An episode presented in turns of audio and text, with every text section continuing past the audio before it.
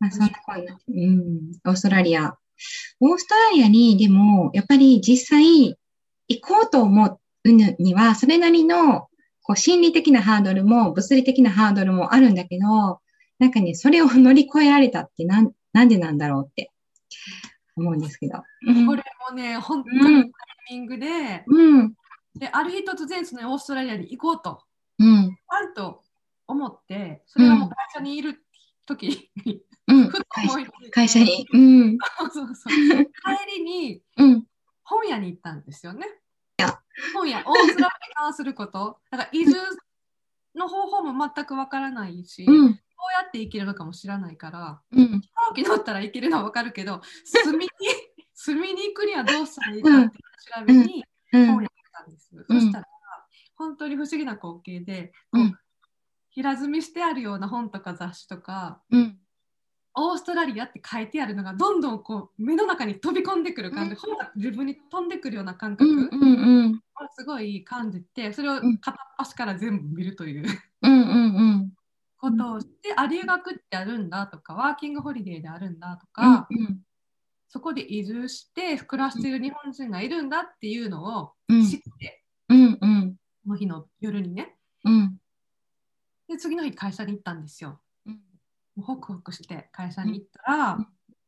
あの上司に呼び出されて、うん、あのー、前からやりたかった仕事、あるって言ってたやろって。その仕事来るあのあるし明日その取引先が台湾から来るから、やるんやったら顔合わせしようって言われて。やったーや。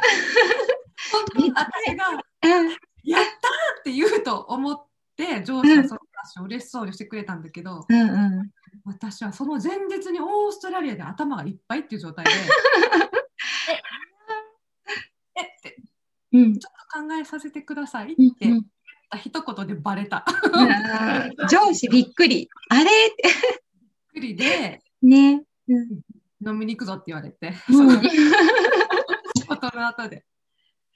だって上司はね、きみちゃんがそういう仕事をしたいって言ってるから、でその意欲とその能力を何とかしたいって、おそらくセッティングしただろうけどね。うん、を前に出してたね、うん、ことというか、うん、だったんだけど、やっぱちょっと時間が経って、私が 違う方向を向いた瞬間にその話が。すごいタイミング。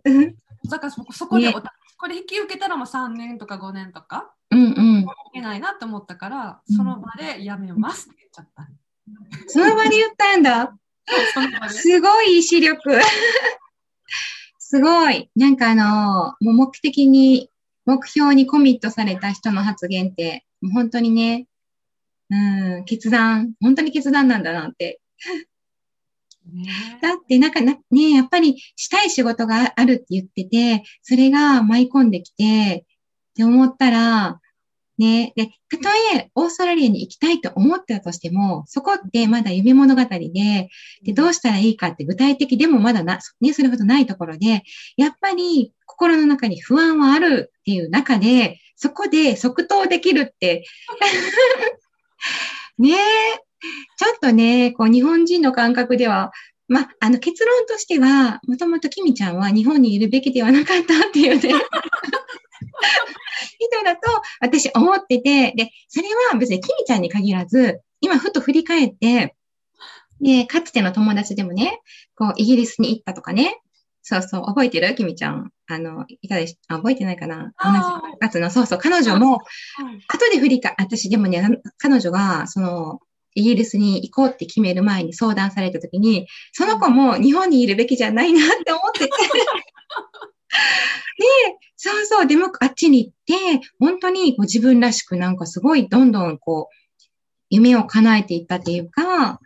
ね、こう自分らしくすごい生きてるなっていう印象をその後すごいやっぱり受けて、でそういう、そういうね、あの人ってやっぱりいて、で、日本にいて、いたら、こう、どうにもならない、こう、常識だったりとか、まあそういった枠に、こう、閉じ込められちゃって、悶々としちゃって、こうね、綺麗な翼を広げられない、広げられる場所でもないっていうことに気づか、気がつかないまま、ね、過ごしてる人ってすごい多いと思うんだけど、でも、そういう枠をパッて取り払っちゃいる人が、なんかね、こう、自分らしく生きていけるんだろうなっていう ね、それを、ね、すごいね、思うんですね。金ちゃん見てるとね。いや、いいように言えばそうです。いいように言えば。ように言っちゃった？そうそう、あの、翼をね、うん、広げる場所を選んで、ちゃんとうまくできる人もいるんです。うんうんうん、今日とかも本当そんな感じ？あ、本当？あの日本で、うん、いろんな言葉あってもその中でうまくできる人がいるんだけど、うん、私は本当に傷つきながら でも飛びたい。な感じだし、うん、私結構上司にもね喧嘩売って言ったりそれでどういうことなんですかとかあの本当に1年目からそれやらかしてて、うん、えどうしてこういうシステムなんですか？こうやった方がもっと効率いいんじゃないですかっていうポロッと言った時に、うん、いやこれはこういう経緯があって何とかの部署の何とかの上司が、うん、こうだってみたいな。そうね、うんうんあじゃあ私その人と話ししに行きますとか言っ ちゃうから。あの横のねこういろいろこうネゴシエーションをこう。それがだからできないのよ。うん、できないから、うん、あのやっぱり痛い思いもするし、あのうまくできなかったんだろうと思うし、うん、出る杭は打たれるというよりは、うん、自ら傷つくというそんな感じそうでもね今今でこそ結構そういう社会にななりつつあるなとは思って今だったらきっと違うんだろうなっていうだちょっとね違うんだろうなと思うけどでもきみちゃんにしてみたら違うよりもやっぱり海外が向いてるなって私もすごい思うから、その時にその壁にぶち当たって本当に良かったんだろうなって、今ならね、当時は、当時は辛かっただろうし、まっとうな当たり前のこと言ってるけど、それはどうしても日本の組織の中じゃね、出る杭になっちゃうっていうね。うーん。うん。あの、ただの不器用なだけですね。難しい。うん、不器用、不器用、うん、不器用かもしれないけど、でもね、不器用だとちょっと生きづらいのが日本なんだなって、日本のそういう社会なのかなと思うから、でも不器用なりにも、こう不器用さをこう認めてもらえるのが結構、そういうところがオーストラリアで君ちゃんにはあったのかなって思うんだけど、ね。うん。うん。本当にもうすすぐ鍛えられましたね、こっちの学校に。留学、最終的にね、留学っていう形で、うん、オーストラリアには来たんですけれども。うん、何何より鍛えられたって感じ？あのね、ね私、キャリアチェンジをしようと思って、グラフィックデザインの学校に入ったんですね。で、そこで、あのー、まあ、デザイン、自分がしたいデザインを、コンピューターを使ってやるっていう、その授業の間に自分がわからないことは先生にもちろん手をげて聞かないといけない。うん、その時に周りのね10代の王子たちの子とか、うん、先生先生って言ってその先生を構えて、これがこうこれをこうしたんやけどどうしたらいいのっていうことをガンガン聞くんですよね。そういう子が何人もいる。で、私的にはこの人が終わったら私のとこに来てくれたらいいなみたいな感じで、う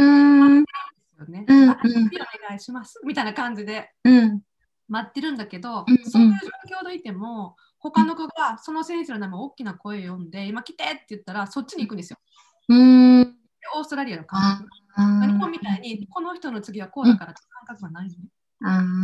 日本はそっか、先生に練習させられたの。君こって言って。えー、初めて聞いた。ランスっていう名前だけど。手を挙げて、ランスって言えって言われて。うん。へえ。声出せって言われて。うん。手を挙げて、ランスって言って。次私って言いなさいって言われたんですよ。へえ。もうそこから。すごい。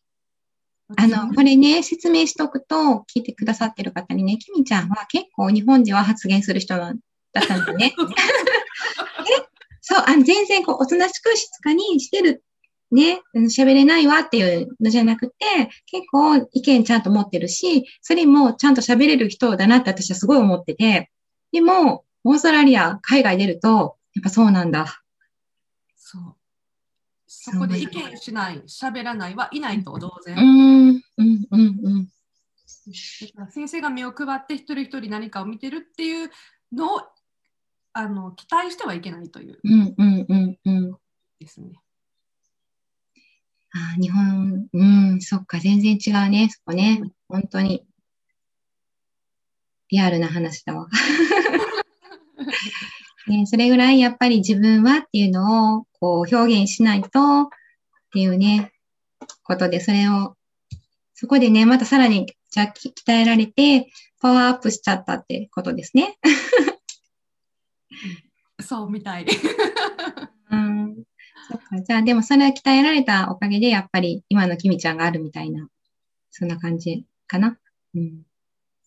そうですね。これでもまだ、あのー、弱いって言われる。オーストラリアだと。あ、本当。うん。うん。うん。うん。うん。そんな感じです。うん。まあ、そんな、そんな感じと言いながら、ね、あの、普通に聞いてみれば、ね、20代の女性が一人でね、オーストラリアに移住するって決めて、で、本当にそれを実現しちゃったっていうね、お話なんだけど、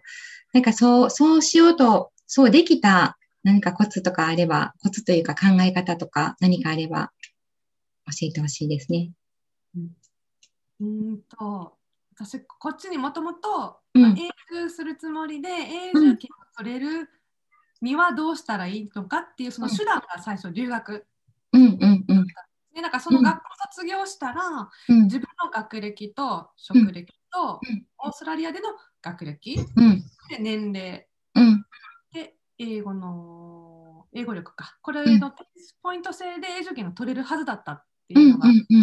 留学を選んだんだけどこれがね、すぐに来てからすぐに法の改正があってできなくなった。うん、自分で永住権は取れないっていう状況になったんだけれども、そこで私はあの目的を変え目標を変えなかった。だからあのもう永住するって決めてるからその手段を違う方法を考えなきゃいけないっていうのがあって、状況が変わったからって言ってその目標を変えることはしなかったっていうのが最終的にはうん、取れた理由になります。結構他力最後最後は他力になったんだけど まあしょうがないところねどうしてもしょうがないところはあるもんね。今なったんだけれども、うん、目標は一緒だったっていう。うん、すごい。まあ目標をねやっぱりこうしたいと思うことがあったらどんなことが起ころうともそうするためにどうしたらいいかっていうのを考えてでそこにもうただただ向かうっていう。うんうん、確かに本当にそうだなって。あねそれ勇気もらえるなって思いますね。うん、もう本当にその、ね、法改正分かった瞬間は何週間か泣き暮らしましたけどね。おなんか、なんかね、すごい。なので、やっぱりね、私もそう、そう思うと、こうなりたいっていう自分を忘れずに前に進める人が目の前にいるのでそれをね、そこに勇気もらって、ね、私だけじゃなく皆さんもね分かっていたらいいのかなってね、すごい思います。はい。はい、そんな感じで、今回は、えー、シドニー在、オーストラリアのね、シドニー在住のブランドスタイリスト、キミコさんでした。